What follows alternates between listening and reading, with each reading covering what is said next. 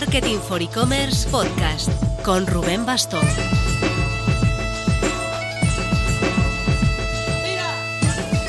Hola marketers, esta semana no nos van a dar los días para todo lo que estamos a punto de lanzar. Tenemos a punto de caramelo la guía Icomtech 2022, el lanzamiento del evento presencial en Madrid Nexty Payments para el 16 de junio y novedades muy muy potentes en nuestro proyecto de Marketing for E-Commerce Academy que lidera Adrián Aira. Mantente atento, atenta, que va a ser una semana movida. Y en el programa de esta semana toca entrevistón, nada menos que a uno de los cofundadores de Hawkers, David Moreno.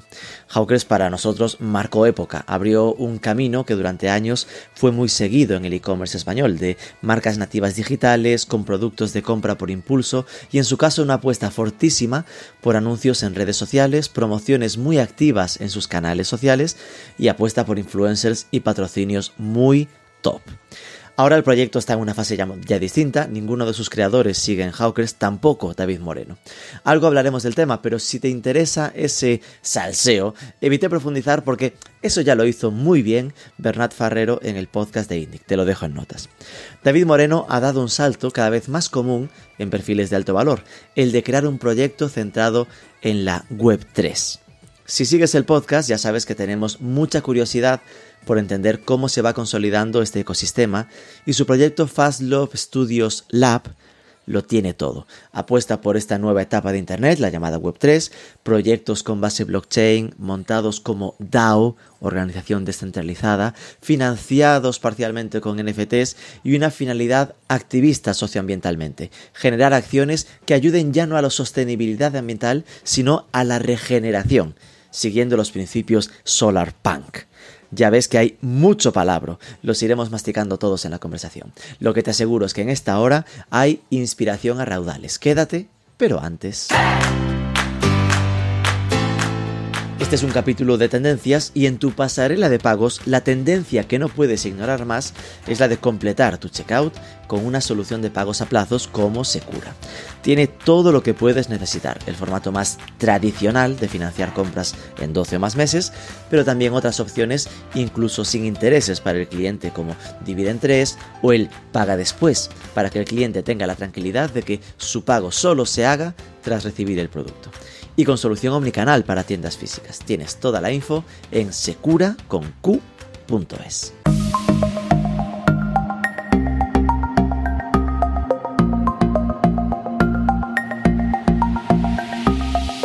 Moreno, muy buenas. Muy buenas, ¿qué tal? Bueno, es difícil imaginar que alguien esté escuchando este podcast y no te conozca, o al menos igual no a ti, pero por lo menos el proyecto que a nivel sectorial eh, te hizo más conocido, ¿no? que fue el de Hawkers en su momento.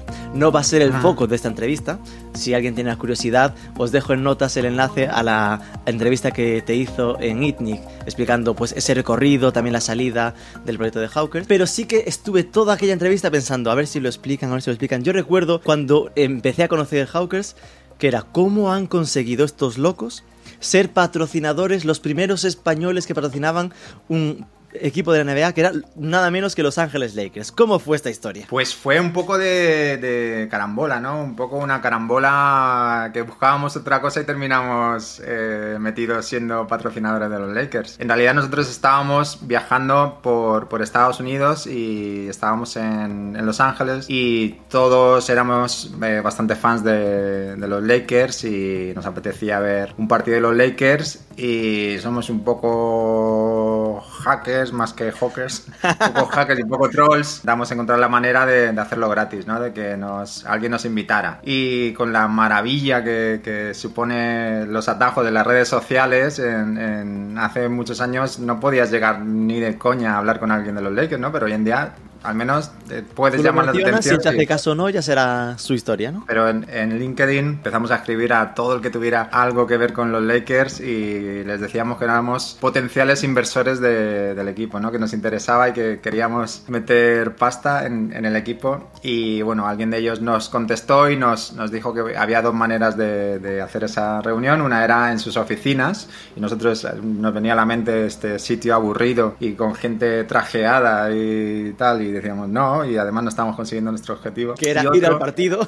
era ir al partido y entonces os metéis más en, en, la cultura de los Lakers, en el ambiente de los Lakers. O sea, estaba como intentando convencernos. Y nosotros, sí, sí, sí, no te preocupes, somos seis, preparándonos el sushi y nada, pues allá que fuimos. En principio, para nosotros se nos llegó a olvidar que les habíamos dicho que queríamos invertir y entonces, pues nada, vimos el partido y tal. Pero ya luego os despedíais. ya nos digamos, muchas gracias, tal, no lo pensamos. No, pero nos tuvimos que sentar, ya nos propusieron el, las distintas alternativas que había para, para patrocinar a los Lakers. Una era el naming del, del, del, del estadio, que en vez de Staples Center fuera el Hawker Center y se nos iba, como te puedes imaginar, un poco de presupuesto. Y todas las alternativas, como cuando entras a un restaurante caro, se te iban un poco de, de, de, de cartera, ¿no? No, ¿no? no nos llegaba el presupuesto para, para, hacer eso. Así que buscamos el agua sin gas, la botellita de agua sin gas en la carta ¿no? de, de, precios y sorprendentemente era las redes sociales, el aparecer en, en, su Instagram y Facebook durante 15 días seguidos, o fueron, ya no recuerdo, creo que fueron 30 días seguidos en portada de sus redes sociales. Ahora es impensable de verdad claro. hacer eso por el precio que lo hicimos en ese momento. Bueno, pues eso nos dio una repercusión mundial y, y en España también fue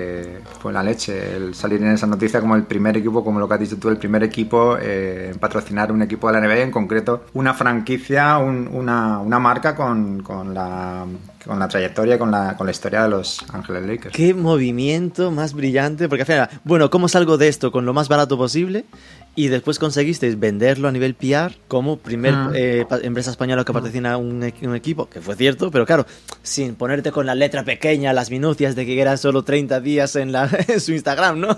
Claro, claro, nosotros le preguntamos, ¿podemos poner en nuestra página web que somos patrocinadores de los Lakers igual que Toyota? Que sí, sí, totalmente igual, exactamente igual, sí, soy un patrocinador de los Lakers y de hecho nos invitaban cada verano porque estuvimos varias temporadas con ellos y nos invitaban a, a Las Vegas al, al día de presentación presentación eh, de, de, a la prensa y a patrocinadores del equipo y estábamos ahí. En su día con el mal logrado Kobe Bryant llegamos a estar con él y con el resto del equipo, así que para nosotros fue, pues imagínate. Claro, es que yo siempre lo veía como, porque esto es 2015, que era creo que el segundo año de vida ah. de Hawkers, es decir, súper al principio, y sí. yo siempre había quedado como, no sé, o tiene un amiguísimo ahí dentro, pero oye, no, no, esto va, es va. una oda. Resulta, a... me acuerdo que la, eh, una de las directivas eh, nos hablaba en español y era muy gracioso porque decía que había veraneado en Matalascañas y sentía mucha, mucha afinidad por nosotros. Nos decía, yo eh, verano en Matalascañas. Y nosotros la tenemos, la tenemos en el bote. ¿Y esto cuánto costó? Es decir, ¿se, sabe, ¿se puede saber el precio más o menos? Pues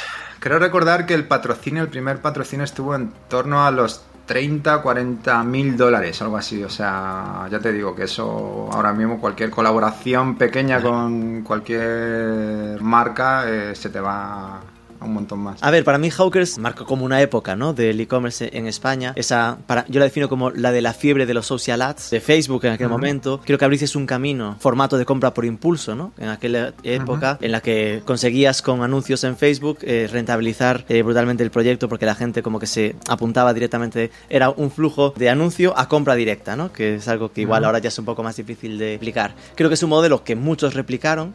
¿Alguna vez en aquella etapa o ahora encontraste una marca que dijeses, chapó, habéis mejorado al original? Pues a nivel performance, igual mientras estuvimos activos, la verdad que había pocas.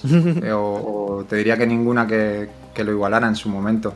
Luego sí, o sea, nos han superado muchas por todos los lados. Y creo que siempre el que abre el camino, pues eso, abre el camino, pero también llegan por detrás las nuevas generaciones con ideas frescas, con nuevas maneras de, de, de, implementar toda aquella teoría que tú tenías y que en su momento no era tan fácil de aplicar. Y sí, han llegado muchas que nos han superado por todos los lados. Eh, si alguien te busca en LinkedIn que no se asuste, creo que tienes el perfil más troll del planeta. No creo que fueses tú el que contactó con los de Los Ángeles Lakers. Es, no, ¿sabes qué pasa con, con LinkedIn? Bueno, pues el, el, cautiverio de estos dos años y pico que hemos estado aquí con, con, el puñetero COVID, pues ha sido muy dañino para, para las mentes. La salud mental te y la tocó, ¿no? La salud mental, ¿no? Y yo me aburría mucho y soy muy de probar hasta dónde se puede llegar en, en todo, ¿no? En todas las herramientas que tenemos. Y en Twitter probé a ponerme handle, el nombre de, de Twitter, porque tengo el, el verificado, ¿no? Tengo el azul y digo, si yo me pongo Twitter con el verificado, la gente se creerá que soy Twitter puedo ponérmelo. Y vi en las normas, ahí me la jugué, ¿no? Porque me la quitaban. Vi en las normas que no se podía utilizar la palabra Twitter en, en el nombre, pero lo hice con una fuente que no la reconocía, entonces no la leía. Y, pero, pero a la vista parecía exactamente igual. Claro. Me arrepentí totalmente porque me llegaban muchas quejas principalmente de, de gente descontenta con Twitter y me siguen llegando, me siguen etiquetando en tweets así súper chungos, de, eh, pidiéndome explicaciones y tal. Ay, por y favor. nada, decidí quitármela porque la gracia no. Y luego con el tema de LinkedIn también dije, ¿me puedo yo poner que trabajo en el FBI o que soy director de- del FBI? Y efectivamente no te piden nada, no te piden ningún documento ni acreditación de ningún tipo para decirlo. Me lo puse. También Ahí creo que la broma, no sé cómo me va a salir porque desde entonces no viajé a Estados Unidos, pero me parece que cuando pise Estados Unidos alguien me va a estar esperando para decir, decirte, graciosillo, ven acá. Vente para acá, vente para acá. Que tengo un par de cosas. Y luego lo de la NASA, yo creo que los de la NASA son buena gente y están en otros temas. Con la cabeza en las nubes. Está con la cabeza en, otro, en otra parte, entonces no creo que me digan nada y nada, y me puse probador de cohetes de la NASA. A mí me, me tocó la, la patata, lo de personal trainer de Charmander en Pokémon. Ah, Company. sí, sí, sí. Eso sí, eso, ahí sí, ese es tu trabajo de verdad. Es un trabajo de verdad, los otros son puro postureo. Bueno, el caso es que de una forma más o menos conflictiva, podríamos decirlo así, saliste de Hawkers, esto está en el otro podcast, no nos interesa especialmente. ¿Y cómo fue el camino? Porque esto que fue hace un par de años más o menos, ¿no? Hace dos años y pico ya. Pues ese camino que nos lleva desde Hawkers a ahora la Web 3, ¿no? Este proyecto de Fast Love Studios. Pues como dices, eh, salimos todo el key management de, de Hawkers y llegó el momento de decidir qué íbamos a hacer con nuestra carrera profesional, ¿no? Hacia dónde íbamos a tirar, si íbamos a seguir como equipo, porque salimos en bloque, todos los que estábamos. Y bueno, pues había habido eh, ciertos tiras y aflojas, ciertos distanciamientos entre partes de, de la directiva, del equipo y formas de entender, la, la- la forma de entender eh, tanto el negocio como la vida, pues cada uno había evolucionado hacia un sitio distinto, ¿no? Y al final intentamos seguir juntos, pero fue imposible. La realidad es que, bueno, pues eso, cada uno estaba igual que los de la NASA con la cabeza en otra cosa, pues cada uno estaba con la cabeza en una cosa. Alguien, yo por ejemplo, había tenido dos hijos y otros estaban ya, digamos, con la vida más solucionada y no necesitaban a lo mejor pringar en ciertas cosas que no les apetecía y cada uno estaba con su historia Que ya tenían demasiado dinero como para esforzarse de nuevo, ¿no? Igual sí, igual sí. Igual algunos eh, entraron en la nobleza o en la realeza y, y bueno, y decidieron, bueno, que joder, es respetable, cada uno con Ya, su ya, vida, que, que haga lo que lo que le apetezca o lo que pueda permitirse ¿no? hacer. Y nada, pues yo personalmente eh, empecé proyectos con algunos de los fundadores y con algunos de los eh, socios, pero eh, también empecé de manera paralela mi propio proyecto, que fue Fast Love Studios. Me daba cuenta que en los otros que estaba no me estimulaban, la verdad. Eh, ya repetir un poco la fórmula Hawkers aplicado a, a otros productos, pues la verdad había salido bastante cansado de eso y no me estimulaba como para cada día dedicarle tiempo, dedicarle energías y quitarle tiempo y energías a, a mis hijos, por ejemplo, a mi familia o a otras cosas que, que quisiera hacer.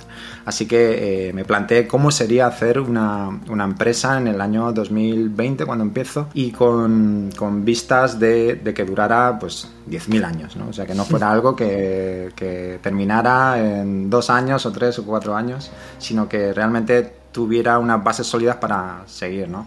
Y ahí me planteé cómo debería ser la relación de la empresa con todo el grupo de interés, con, con los trabajadores, con, con, la sociedad en la que vivimos, con el, con el medio ambiente, etcétera, ¿no? Intentar hacer un escenario ideal eh, y, tirar hacia allí, ¿no? Ya estaríamos a tiempo de, de bajar el nivel si hacía falta en, en alguno de los, de los puntos, pero en principio yo soy de plantearme quiero hacerlo lo, mejor posible y no renuncio a nada quiero todo, el, el combo completo de, de, de, cómo hacerlo lo mejor posible. También eh, se había cruzado por el camino, eh, ya lo conocíamos desde hace tiempo, de hecho lo primero que hicimos como equipo cuando nos juntamos eh, los fundadores de Hawkers fue temas blockchain y temas Bitcoin, o sea, ya por el 2012-2013, lo que pasa que lo dejamos y surgió mm. los proyectos y dejaron bastante atrás todo, todo esto, ¿no? Porque si ahora todavía suena un poco raruno eh, hablar de criptomonedas todavía. Eh, imagínate cómo era en 2012, 2013. Nada, pues se había cruzado y todos estos planteamientos que yo tenía de que el marketing eh, nos había hecho dependientes de, estas campañas de las que hablabas, ¿no? Y de una manera insana y de una manera que no favorecía a ninguno de los actores, ni, ni a la empresa,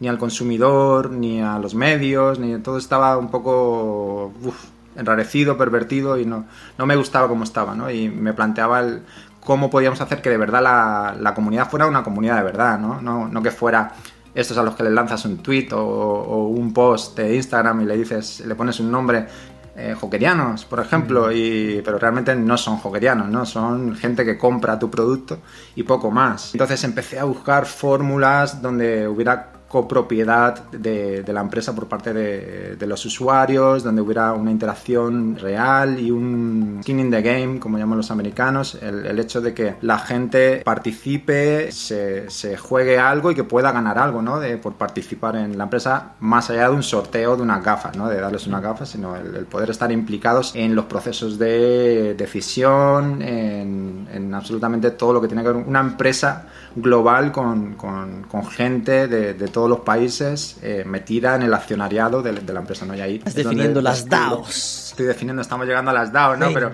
eso lo, lo, conocí después, porque, eh, claro, esa fórmula me iba a fórmulas de cooperativa clásica. Pensabas, ¿cómo molaría que existiese esto? Y de repente dijiste, ¡Ostras! Claro, y, y, apareció por ahí volando la, una, una DAO. Fue cuando decidimos, ya habíamos lanzado un par de, de proyectos. Uno, por ejemplo, era un NFT Genesis, cuando todavía no estaban los NFTs eh, tan, tan en boca de todo el mundo y no eran tan conocidos, lanzamos uno para Fast Love Studios que sería como el, NFT fundacional, ¿no? el que te permitiera acceder a todos los proyectos que después hiciéramos. De ese proyecto hicimos Sold Out, eh, una comunidad pequeñita, pero realmente yo creo más en estos eh, 100 verdaderos fans ahora mismo en esta economía de creadores que en, en 100.000 falsos en Instagram y en, y en, Facebook. Y a partir de ahí surgió la evolución de la, de la DAO hacia, ¿qué es lo siguiente? ¿no? Porque la DAO es como el, el equivalente de, de, cómo nos vamos a organizar como empresa o, mm. o, como grupos de personas en torno a un interés común. ¿no? Tenemos un interés común, tenemos una tesorería común, tenemos unos procesos de, de liberación o de toma de decisiones compartido. Eso básicamente sería una DAO pero hasta dónde llegamos con esto, ¿no? Y ahí es donde nos planteamos el, hecho de que las nuevas empresas sean como una mezcla entre una ONG, un partido político, una, una corporación al, uso de las que pudiera ser eh, Hawkers o cualquier marca, una for-profit, una, una empresa con, con, intereses, todo mezclado, ¿no? Como tuvieran un hijo de eso y saliera eh, esta, esta nueva, nosotros le llamamos nación, ¿no? porque realmente pensamos que es eh, lo que va a sustituir al, concepto de, de Estado-nación. Las naciones lo consiguen básicamente es la gente que está dentro de, de, sus, de su base de datos, de sus fronteras, eh, le asignan números de todo tipo, pues tienes un DNI, tienes un número de seguridad social, tienes un número de teléfono, tienes números para todo lo que quieras, ¿no? Sí. Y, y, y, lo que se hace eh, principalmente es explotar esa base de usuarios, en un ciclo de crecimiento ilimitado y, y sin, sin ningún tipo de filtro. Pero nosotros veíamos que, que, tanto los gobiernos como las empresas, como todos estos, habían quitado el, el bien común de, de sus agendas, ¿no? Que, que, todos íbamos, y yo me incluyo, o sea, cuando digo esto, me incluyo en, en lo que yo he estado haciendo en estos últimos 10 años prácticamente.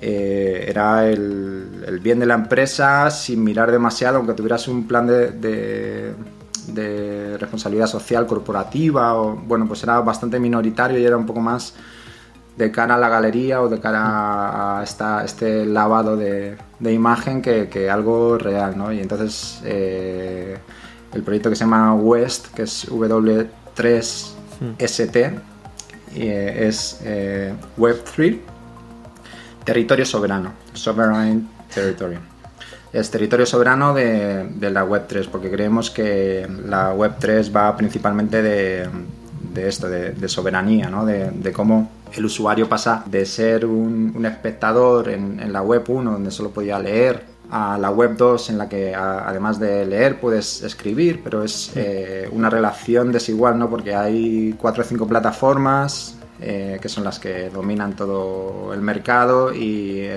para los creadores de contenido, para las marcas pequeñas y medianas que representan unos cuantas decenas de millones en el mundo, pues el, eh, hay un dato que es el, el take rate que es cuánto se queda esa plataforma de, de, lo que tú creas, ¿no? de lo que tú aportas, ya sea tus datos, ya sea tu contenido, era muy, muy desigual y muy abusivo, ¿no? Eh, pues yendo de plataformas que se quedan con el 100% a, pues eso, pues la, la que menos se quedaba con un 40 o un 50% de todo, con lo cual necesitabas eh, tener un número un porcentaje muy pequeño de, todos lo tiene para que realmente fuera rentable. Nosotros desde West planteamos, esto es más general para las DAOs, ¿no? esto sirve, aplica para todas. Lo que es concreto de West es que nosotros nos eh, marcamos dentro de un movimiento que se llama Solar Punk. Si las DAO son exóticas, Solar Punk ya suena que, bueno, en esta taza en vez de café tengo DMT o, algo peor, ¿no? Pero bueno, el Solar Punk es algo bastante, como suelo decir cuando hablo del, del metaverso, cuando hablo de, de, estas cosas, que la gente espera que hable de cosas muy unicornios y muy virtuales muy de película, de ciencia ficción, pero en realidad son hostias de realidad. Hostias bastante gordas de, realidad. Y en este caso, el Solar Punk imagina cómo sería una sociedad eh, sostenible, una sociedad en la que el, ser humano, la naturaleza y la tecnología estén en armonía. Eh, implementa planes y estrategias para hacerlo realidad hoy, ¿no? Eh, sin esperar a que gobiernos, a que corporaciones, a que los demás empiecen a actuar, la gente de manera individual y organizándose sea capaz de llegar a resolver los problemas sistémicos en los que nos hayamos sumidos por culpa de un, de un capitalismo que tiene muchas cosas buenas. Realmente yo no soy anticapitalista y nosotros no somos anticapitalistas y reconocemos que hay cosas muy positivas eh, de, este sistema y de la tradición, ¿no? Pero es eh, abrazar esa tradición, abrazar las cosas buenas de, del capitalismo y de las corporaciones, pero incorporar las nuevas ideas que trae la Web3 como, como el Solarpunk en este caso. A partir de ahí estamos intentando hacer el, el kickstart de esta, de esta comunidad. Estamos construyendo muy desde, desde abajo, ¿no? Como te decía, no es una propuesta como las de antes desde, desde arriba, la, la que llaman las top-down, sino estamos realmente construyendo desde la base con la comunidad. Desde esos 100 iniciales eh, fans que participaron en el NFT Genesis, ¿no? Ya tenemos unos cuantos miles, ya no son 100, ya, tenemos unos cuantos, pero, pero bueno, que, que aún así eh, queremos que sea un crecimiento sólido, eh, sostenible y que en el futuro sea más cercano a una headless brand, como pueda ser la headless brand original es Bitcoin donde desde el, logotipo fue decidido por, la comunidad y, puede estar funcionando sin necesidad de que nadie la esté manteniendo, simplemente porque está construida sobre un sistema de incentivos que hace que, esto pueda funcionar. ¿no? Vamos hacia la descentralización. Yo creo que centralización absoluta todavía es un poco una quimera ¿no? y es un poco difícil de, de alcanzar aunque vamos hacia allí. Y, hasta que lleguemos hasta ahí, creo que va a haber como en todo el espectro, desde absolutamente centralizado, como estamos ahora, hacia la descentralización, creo que va a haber eh, distintas combinaciones, distintos grises, ¿no? Eh, de un porcentaje mayor de centralización para algún tipo de empresas y para algún tipo de de propósitos y otros en los que tenga sentido que sea 100% descentralizado. Vale, déjame recomponer un poco toda esa información. sí, sí, sí. Porque ha sido mucha. Lo he seguido, ¿eh? pero por, por consolidarla. Vale, entonces, digamos que tu motor fue el quiero hacer la empresa soñada, ¿no? Una empresa que pudiesen hacer hoy pero vivir 10.000 años, que es mucho pedir, ¿eh? porque al final ni las japonesas históricas, que igual tienen 500, están en los 10.000, pero al final es cómo sería la, empresa perfecta. Y en ese imaginar la empresa perfecta, pues eh, llegas a él, oye, pues una empresa que tenga, oye, pues una relación con los trabajadores estupenda, que las decisiones se tomen entre todos, que todos los stakeholders, ¿no? los públicos, estén en armonía, que además apoye a la sostenibilidad del planeta. Estamos muy en, modo happy flower, por decirlo así de un modo, pero al final estamos, es esto lo que estamos hablando de la empresa ideal. ¿no? Así nace Fast eh, Love Studios. ¿Cómo, es decir, claro, qué es como tal, estoy pensando en, la práctica, nace para hacer proyectos para la sostenibilidad? Fast Love Studios, digamos que es el laboratorio de ideas, ¿no? desde el que puede surgir distintas iniciativas. West, SW3ST, West sería es uno, de los, proyectos, de Fast Love Studios. ¿no? Eh, Fast Love Studios aborda eh, todas estas problemáticas socioambientales que, que habíamos comentado antes. Hmm.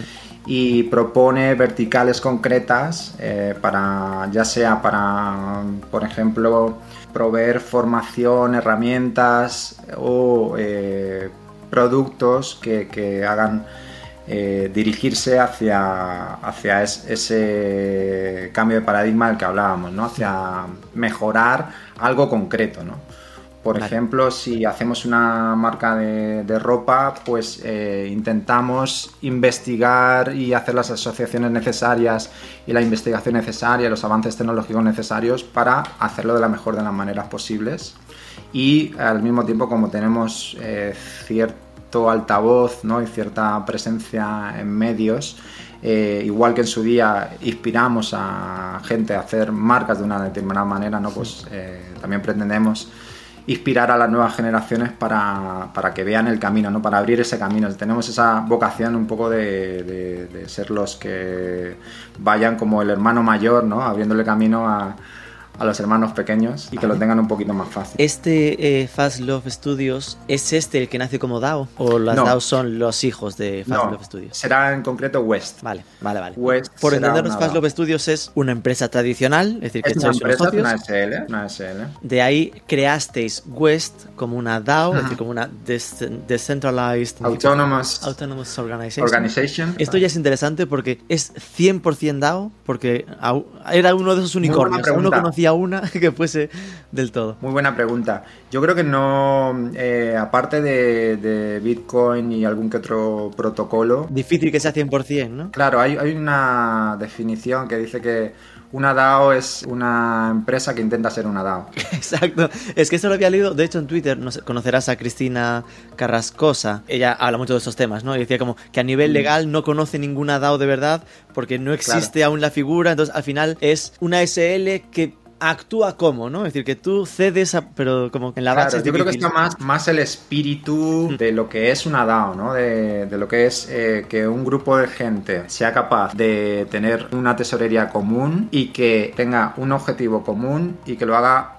al margen de estructuras legales en principio. Y esto es, eh, esto es experimentación, ¿no? Esto es eh, construir en los bordes de, la legalidad, de, la normativa, etcétera. En la práctica entiendo que el propio West sigue siendo una SL, solo que se crean unos estatutos firmados por todos que de algún modo dice, a pesar de lo que somos, vamos a actuar. Hmm. Precisamente estamos trabajando con Chris Carrascosa, que, con, con ATH21 que es su, empresa, para eh, saber cómo estructurar, cómo articular todo lo que estamos haciendo, porque realmente es eh, un proyecto pionero dentro de las DAO y, en concreto dentro de las Impact DAO, que es, eh, son las, que, las DAO que se, se dedican a tener un, un impacto ecosocial directo ¿no? en el mundo real. Hay algunas que se dedican a comprar arte de manera conjunta, otras que son eh, protocolos eh, para permitir el, intercambio de, criptomonedas, etc.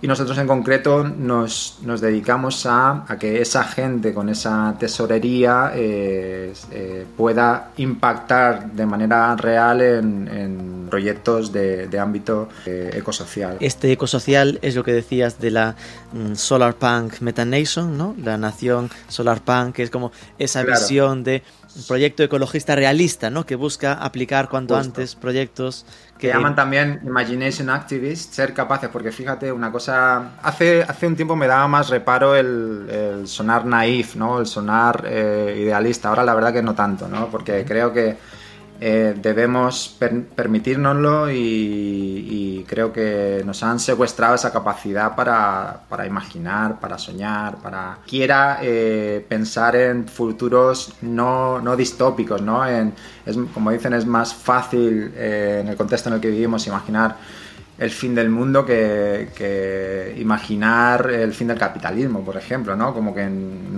estos 200 años nos hemos vuelto incapaces de imaginar alternativas al sistema en el que estamos, que tiene bondades, pero que tiene eh, eh, claros fallos que, han afectado tanto a la, justicia social, ¿no? Al, reparto eh, de, la riqueza a nivel global, como el impacto medioambiental, ¿no? Que, que todos conocemos. Entonces, ya te digo, el ser optimista, el el pensar en, modelos de negocio, el, pensar en, alternativas a, lo que tenemos. Ya hay muchos que están pensando en, lo de siempre, entonces yo creo que unos pocos al menos debemos empezar a, crear estos movimientos, estas redes de, acción para, bueno, pues mientras unos están en unas cosas, el resto vamos a intentar estar en, alternativas. Entonces, como uno de los proyectos de Fast Love Studios, creáis West, W3 ST, Sovereign Territory. Eh, eso fundacionalmente es ese NFT Genesis que mencionabas, ¿no? Ese es de Fast Love Studios y con ese tienes acceso a, eh,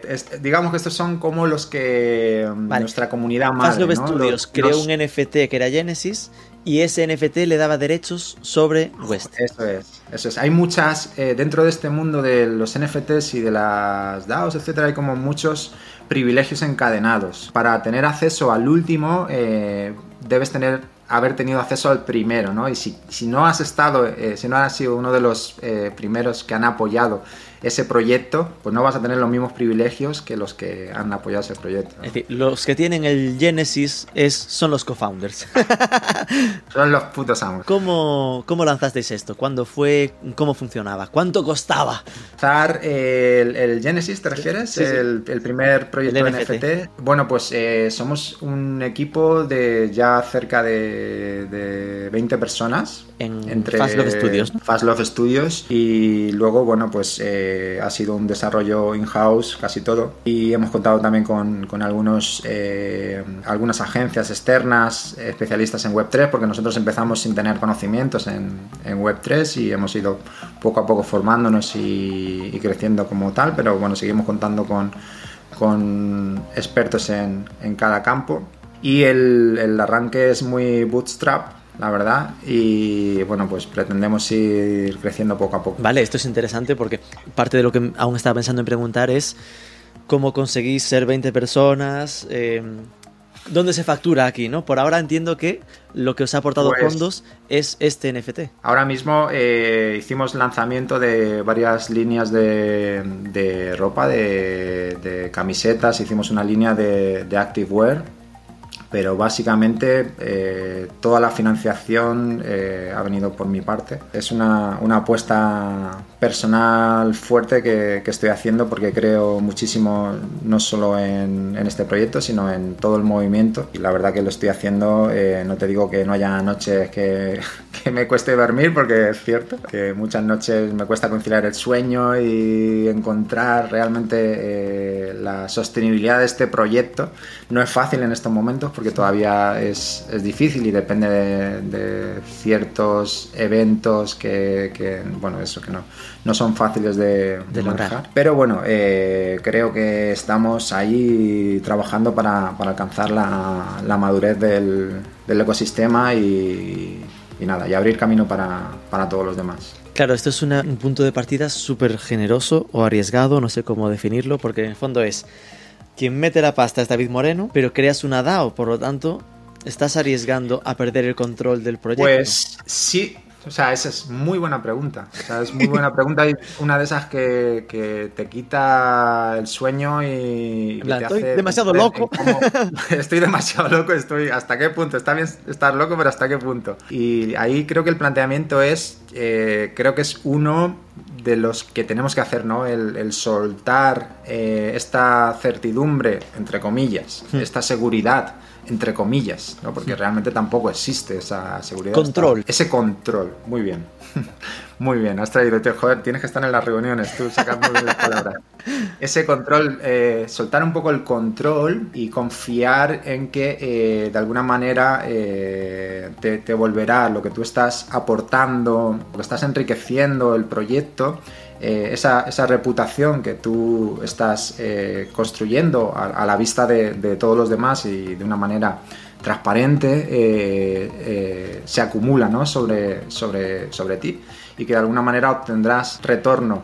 Y es el pasar de una mentalidad de escasez en la que piensas que estás repartiendo el pastel entre más gente, ¿no? a una mentalidad de abundancia donde estás convencido de que pastel mucho más grande. Claro, y entonces a mí me hace seguir para adelante, ¿no? El, confiar en el que eso va así. En mi vida personal y como filosofía personal lo sigo así, ¿no? Eh, como dicen, si cuando estás dando algo te estás preguntando qué vas a tener a cambio, estás entrando en una transacción, ¿no? Y creo que tenemos que ser menos transaccionales a lo mejor y, empezar a... Si, si, de algo va todo esto es de, de confianza, ¿no? Y por primera vez en la historia de la humanidad tenemos una plataforma, una infraestructura global que nos permite poner sobre la mesa la confianza en, el sistema, ¿no? es, el, escalar la confianza, ¿no? el, poder hacer organizaciones que eh, en la que sabes que hay reglas que a partir de un número de, personas, de un grupo de personas, de más de 150 personas, pues es, difícilmente puedes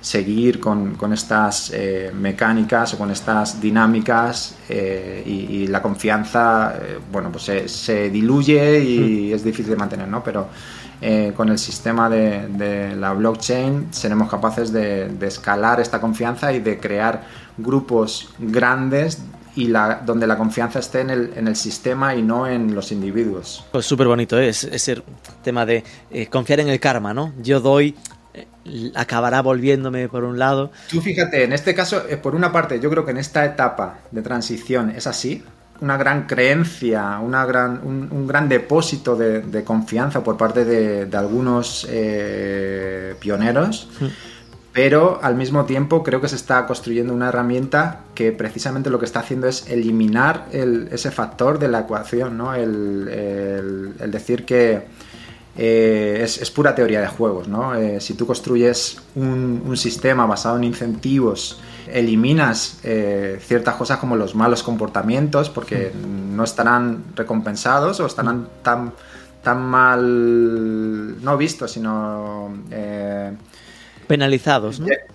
Estarán tan penalizados eh, que, a nadie le compensará, ¿no? Como, como ocurre con ciertas culturas, eh, donde ni siquiera está implementado en el sistema legal, eh, sino simplemente el, que nadie se plantea hacer ciertas cosas en, algunos países porque estás, quedas excluido de la sociedad, ¿no? Tienes una, mala reputación. Pues si a esto le sumamos que, que esta reputación va a estar grabada, y es indeleble y va a depender lo que tú construyas ahora y en el futuro y, las próximas generaciones.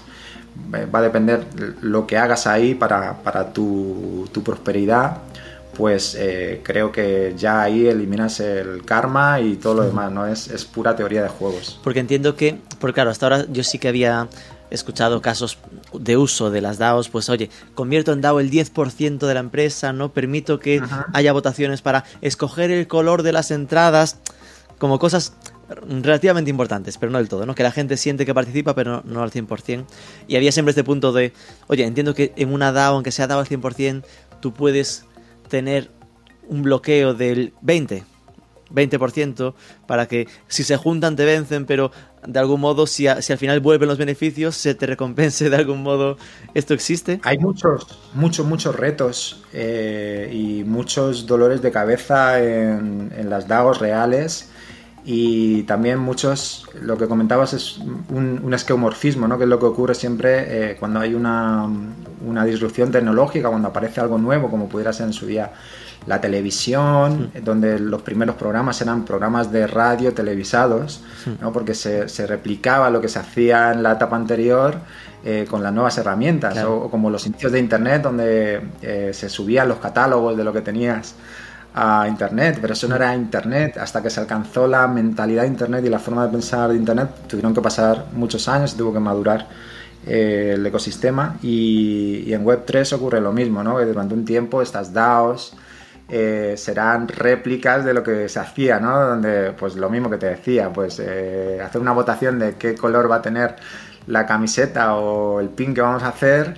pues eh, se trasladará a una DAO, pero eso no es la, la mentalidad pura DAO, ¿no? De, cómo tiene que ser. Ahí la mentalidad podría ser que la votación sobre si la Supercopa se juega en Arabia o en España se, se hiciese entre todos los aficionados. Y la, la más, la más DAO, la más eh, de pasar a, esta mentalidad eh, descentralizada es decidir sobre qué decidir.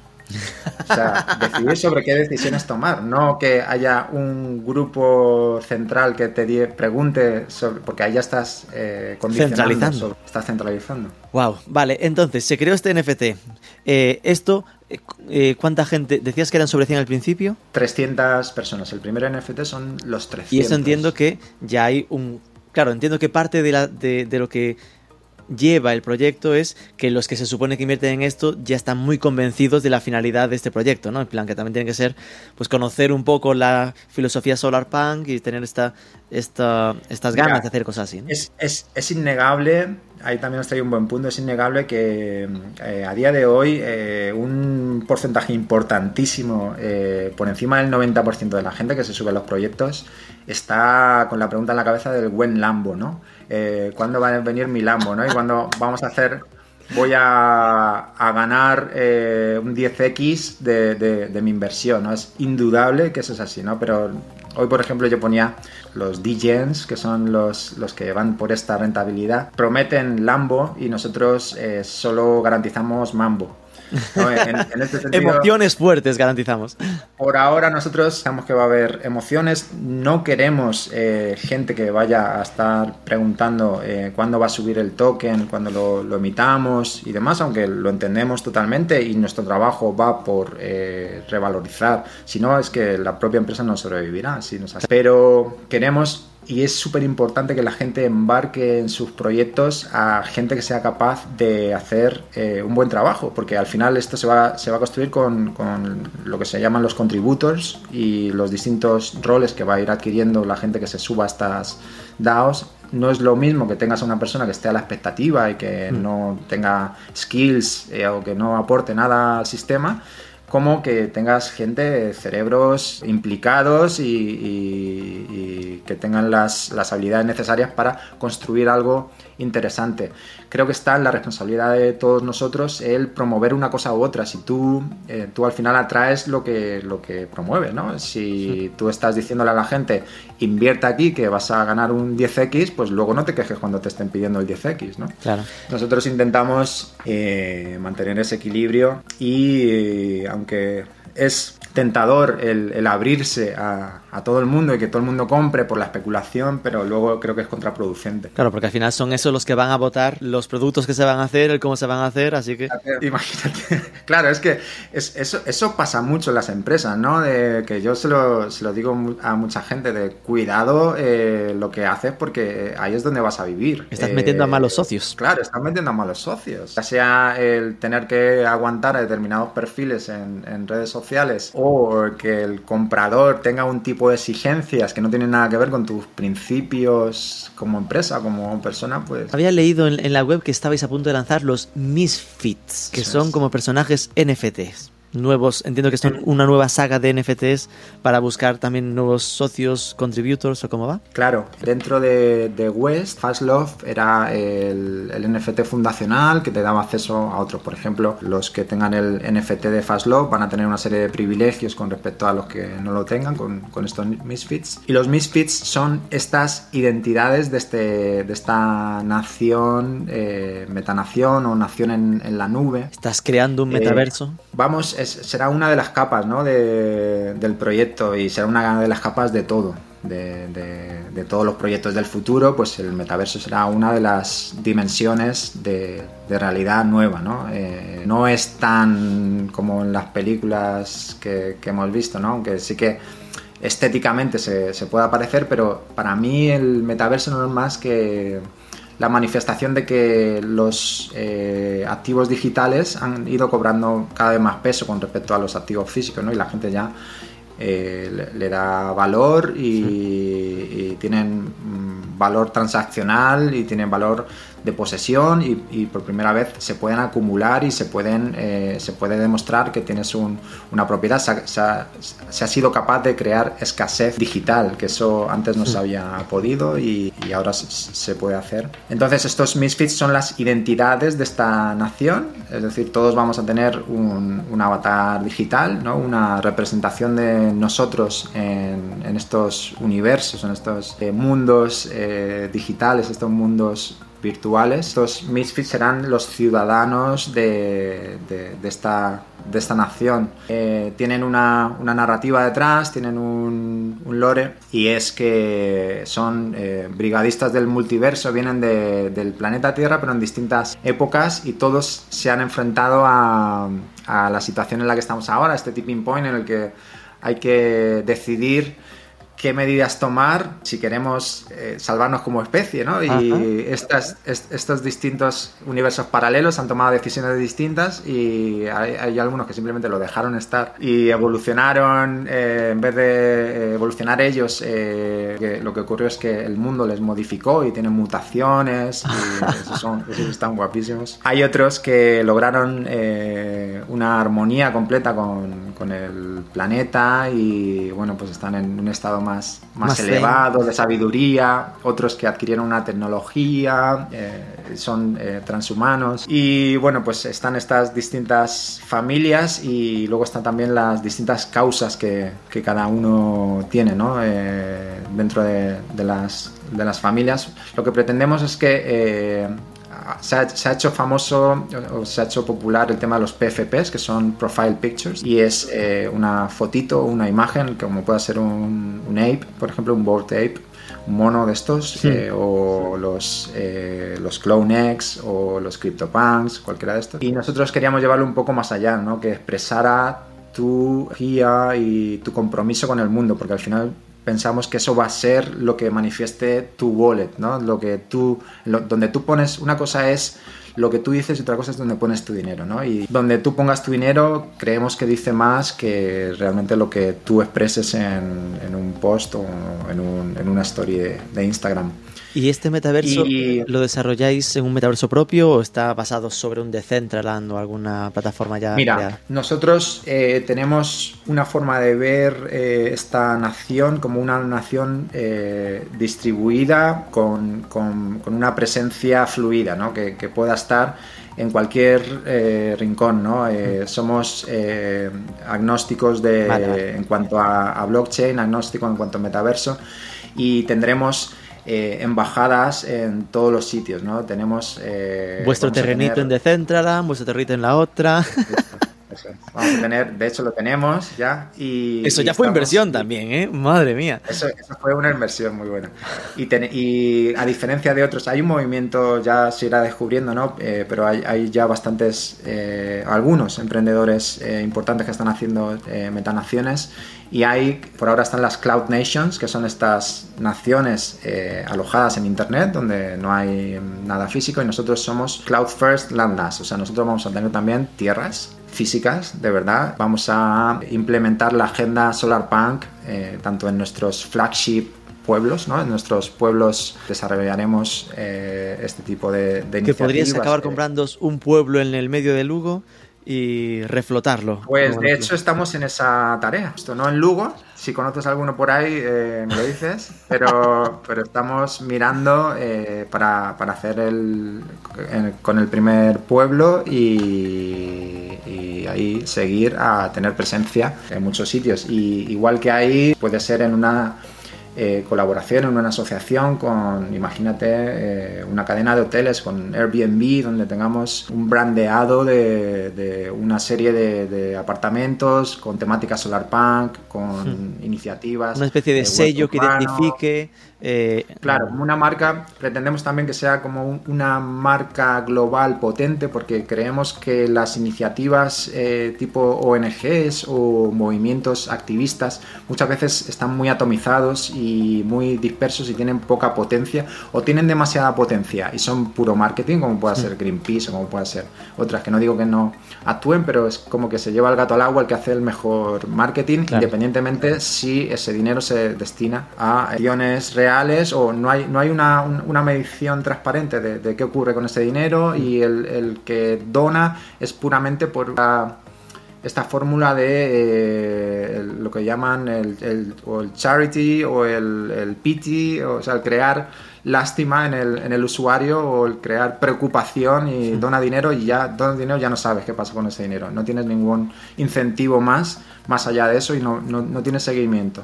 Y crea, creemos que podemos crear una, una marca global con, con, la potencia de una for profit, de una de que, lo, tenemos el track record y tenemos el, el conocimiento eh, a, partir de lo que hemos hecho con, con Hawkers aplicado a lo que podía ser la, la filosofía de una non-profit, ¿no? de, una, de una ONG. Proyecto muy centrado o muy orientado a sostenibilidad no una ONG, pero con una filosofía de ONG. Va un paso más allá, o sea, porque la sostenibilidad realmente habla de sostener o de paliar el daño que realizas a la sociedad o al medio ambiente, ¿no? Es como reponer lo que has estropeado. Y la regeneratividad o, la cultura regenerativa habla de eh, tener un impacto positivo, ¿no? De, que no solo no hagas daño, sino que tengas un impacto positivo. Nosotros estamos en, lo que se llama las, las, culturas regenerativas. Regenerativo que no sostenible, plan, no sostener, sino mejorar, pero con una funcionamiento de full profit, es decir, que se pueden generar beneficios para garantizar la sostenibilidad, en este caso sí, del proyecto. habéis sacado, por lo que me has dicho, ¿no? Pues proyectos ya de camisetas, active wear, ¿no? En plan, como entiendo que con el mínimo mm, contaminación posible.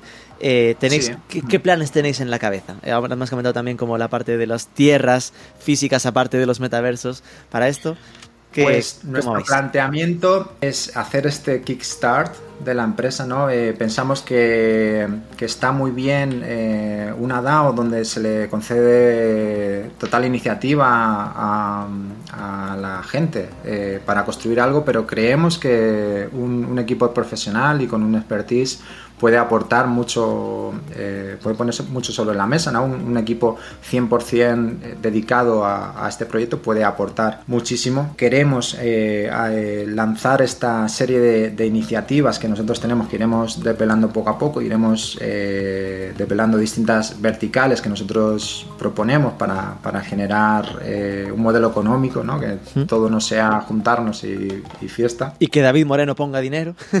y que David, que eso vamos, eh, inversores del mundo que, vamos. Bienvenidos.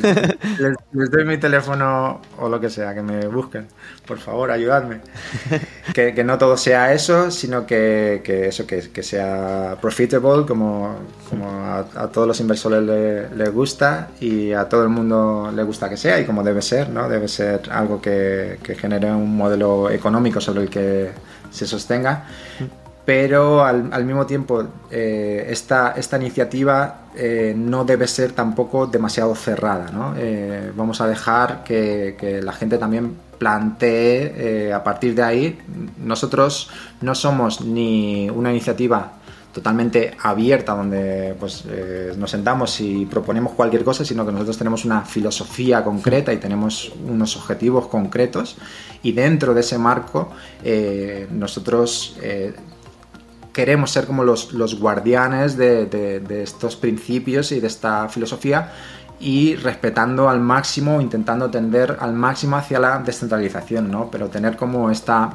Eh, la palabra fundación está bastante mm, emputecida, sustituida o jodida en España, pero vamos a ver qué fórmula encontramos para poder eh, hacer que, nuestro trabajo pues sea recompensado, ¿no? que la mm. gente se pueda dedicar a hacer esto eh, de una manera profesional y que tenga un incentivo económico como es lógico, pero al mismo tiempo que, se respete la libertad y la descentralización de... Y esto es, esto es un súper reto, ¿no? Esto que te estoy diciendo. Encontrar el equilibrio entre una y otra cosa es, es, difícil. Y la última sería, oye, los inversores que nos estén escuchando. Es decir, si alguien tras escuchar esto, después de haberse buscado en el diccionario los siete u ocho términos difíciles que hemos mencionado aquí, eh, cuando ya hayan interiorizado que efectivamente es un solar punk, eh, quiere participar en el proyecto, ¿cómo se hace esto? ¿Hay que irse a buscar el NFT Genesis? ¿Cómo sería? Claro, eh, nosotros también estamos implementando eh, fórmulas para impedir que que, que se os cuele gente mala. Claro, claro, que se, que se cuele alguien que, acapare eh, demasiados NFTs y ahí estamos reduciendo por wallet y por persona el número de NFTs que puedes comprar, con lo cual no puedes entrar y quedarte con el proyecto, ¿no? Porque entonces se acabaría todo, ¿no? Entonces ya sería el proyecto de Pepito Pérez y no queremos que sea eso. Y ahí tengo una una gran contradicción en, en, la mente donde me pregunto eso, ¿no? ¿Qué, qué tipo de inversión es eh, posible permitir entrar que no, que no pervierta los, los intereses reales de, de, lo que queremos hacer, ¿no? Pero al mismo tiempo, ahora mismo estoy en un punto en el que la necesitamos. realmente necesitamos esa inversión, pero necesitamos una inversión que no comprometa el desarrollo de es difícil, ¿no? Porque entiendo que podría ser... las reglas son muy conocidas y muy claras, ¿no? De, qué espera un... Entiendo que, podría ser que entre como inversor en Fast Love Studios, ¿no? Que es como la claro. original. Claro. Y después ahí pues se hace una aportación de capital en la, en la West.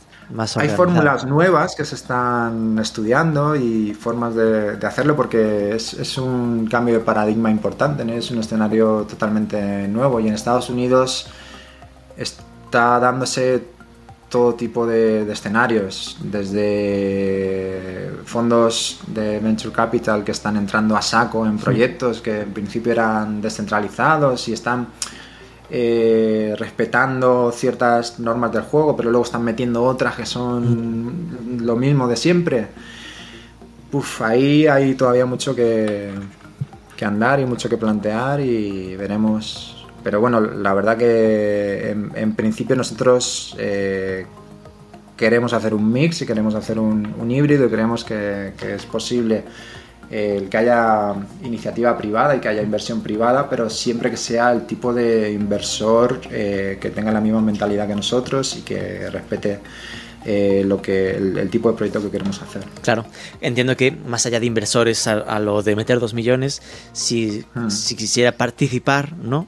ser un hmm. contributor. Claro. Esto sí que sería más sencillo.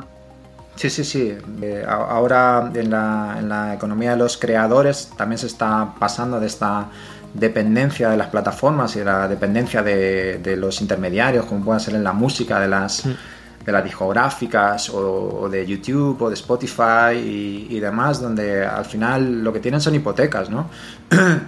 Más que otra cosa, lo que tienen son hipotecas a muchos años y algunos logran salir de, ese hoyo grande en el que se han metido, pero la gran mayoría de creadores eh, se pasan la vida eh, haciendo conciertos y haciendo bolos para pagar el, préstamo en el que se, metieron, ¿no? Y muy pocos realmente, un porcentaje muy pequeño de los, de los artistas eh, pueden tener una, una carrera rentable. Claro. Pues David Moreno, de verdad, muchísimas gracias. Cuando menos es un proyecto súper inspirador. Espero que os vaya genial con él. Os iremos siguiendo de cerca para ver cómo, cómo evoluciona. Que sin duda, por lo menos para el planeta, vendrá estupendo. Estaremos ahí muy atentos a vuestros frutos. Un abrazo. Un millón de gracias por, por permitirnos hablar del, del proyecto y, por el enfoque que habéis hecho también, porque te digo de verdad que, que, no mucha gente, muchas entrevistas con muchos medios hace este enfoque y has hecho un, un enfoque con, por una parte con curiosidad real por, por, por, saber qué es el proyecto y luego no cayendo en los lugares comunes que, que caen muchos medios que, bueno, pues al final se, se deben a, otros intereses y a otro tipo de, de, información, así que también te, te lo agradezco un montón. Un placer. Un placer.